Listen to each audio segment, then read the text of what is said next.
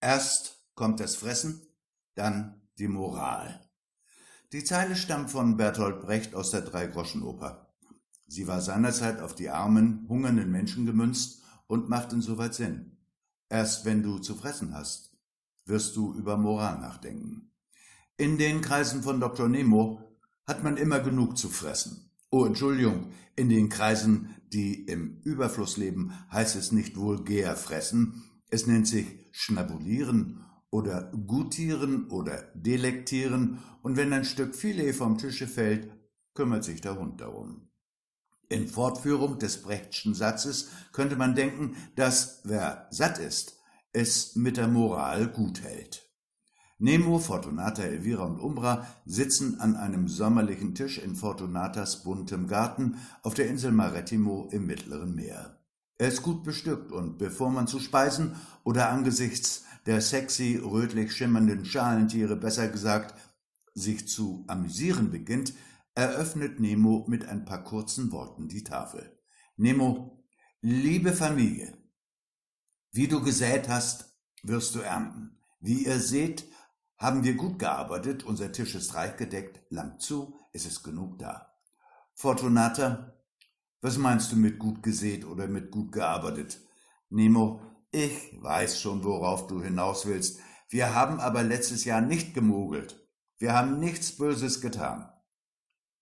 Immerhin, so denkt der Interviewer, gibt Nemo entre nous zu, dass die Moral nicht unbedingt der Leitgedanke des Handelns bei WMIA war, jedenfalls in den letzten Jahren. Nemo fügt noch hinzu, wir haben unsere Compliance-Abteilung. Sie legt die Regeln fest für Moral und Anstand.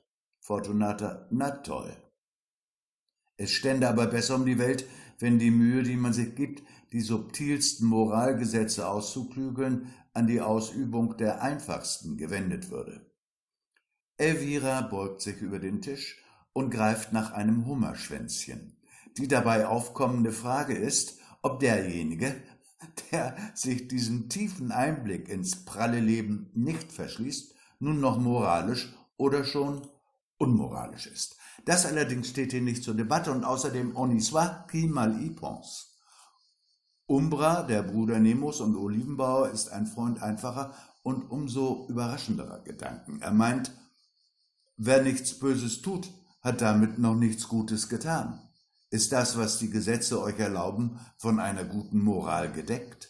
Nemo, WMIA macht nicht die Gesetze, das tun die Regierungen. In dem Moment geschieht etwas Einmaliges in der Runde.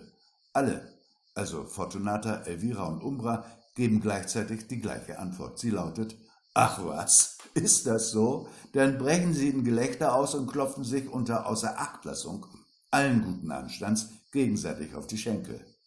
Nemo schaut pikiert.